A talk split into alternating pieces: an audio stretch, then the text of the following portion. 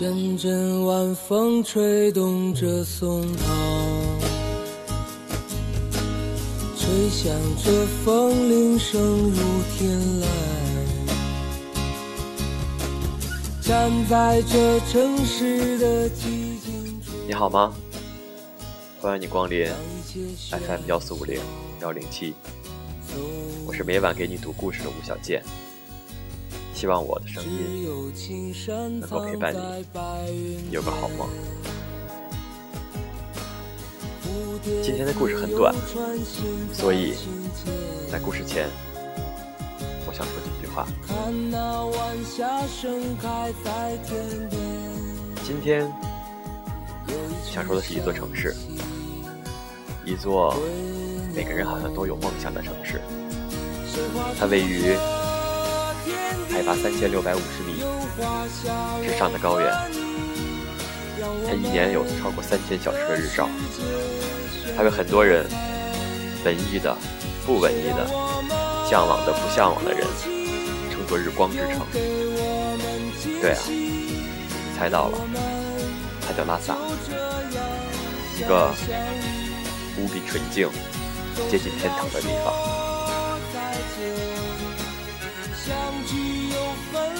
这篇故事，我给它起名叫做《回归》。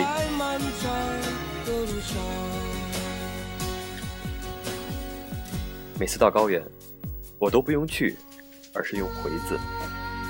总觉得自己上辈子是一名藏族人，我有信仰，生活在阳光之下，看蓝天，看雪山，看这自由的一切，对每一个陌生人微笑。然后我亲切地说一声“加西德勒”。其实，我遇到过很多温暖的藏族人，比如在黑水县遇到借住的农家小孩，那可是我第一次去高原哦。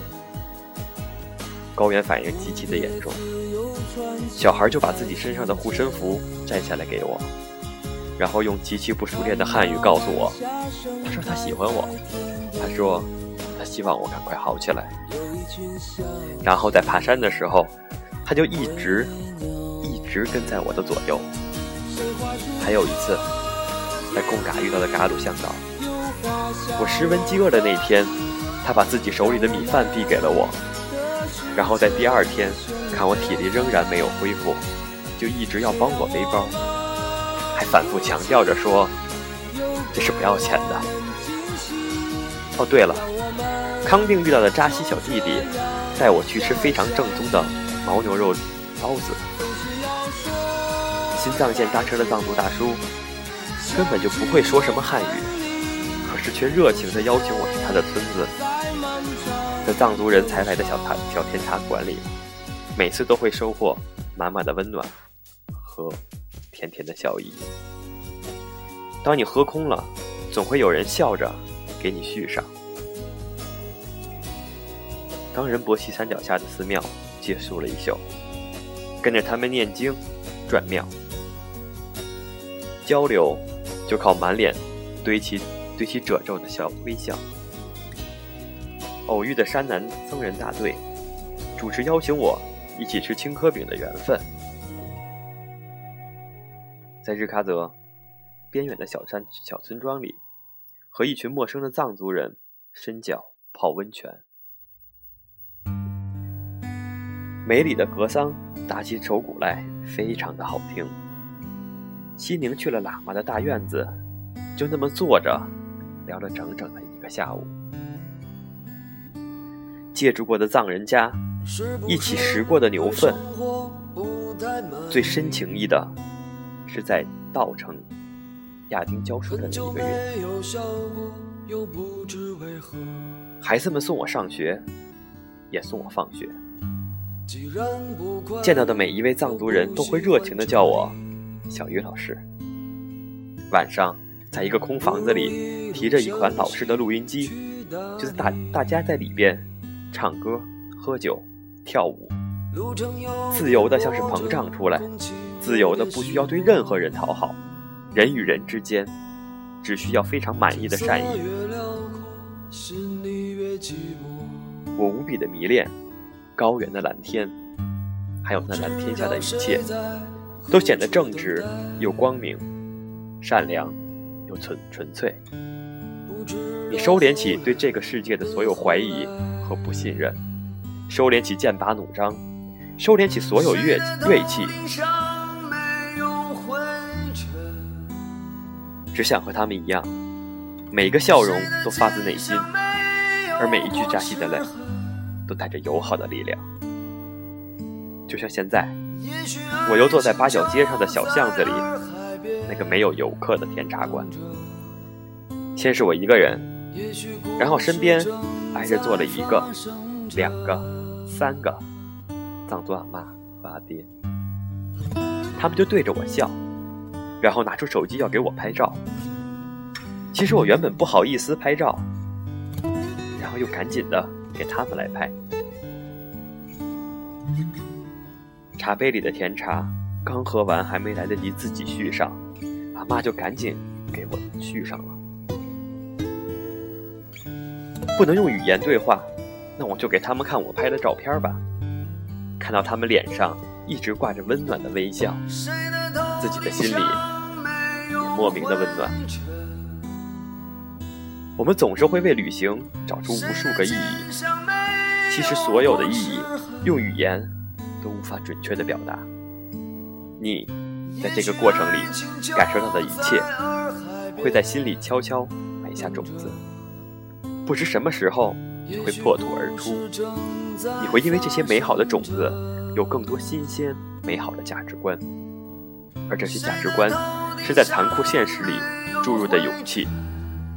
不管你遇到多少恶意，不管你遇到多少诋毁，也不管你遇到多少的不怀好意，你也会无比坚信，在你去过的地方，你曾经感受到人类。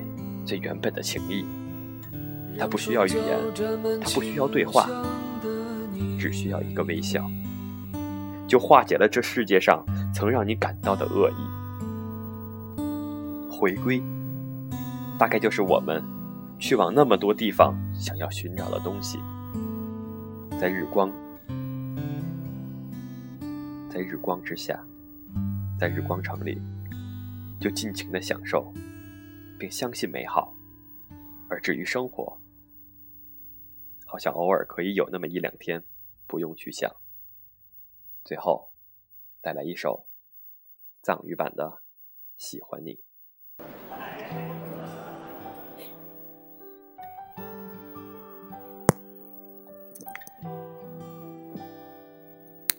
조심 추울게.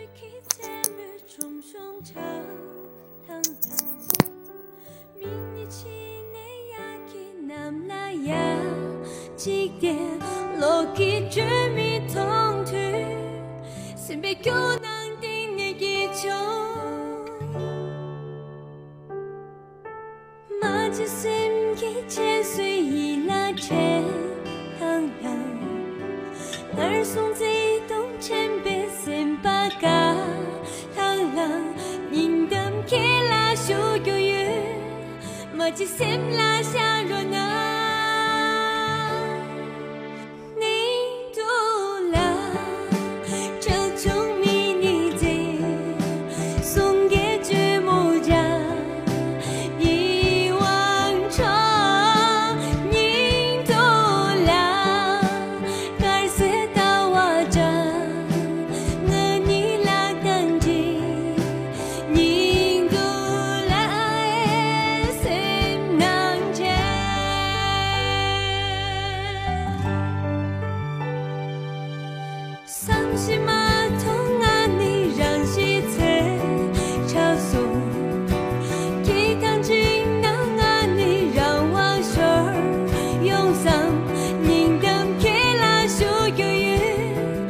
pode ser.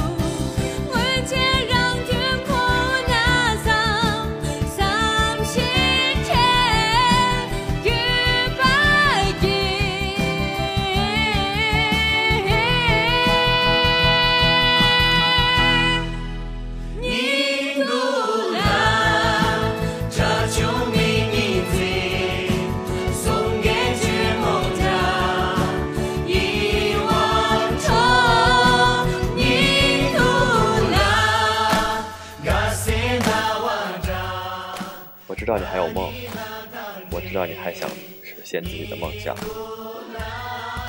别放弃。你身边的朋友，分享它，有一天靠自己的努力会实现自己的梦想。如果你也希望我读你的故事，请私信告诉我。晚安。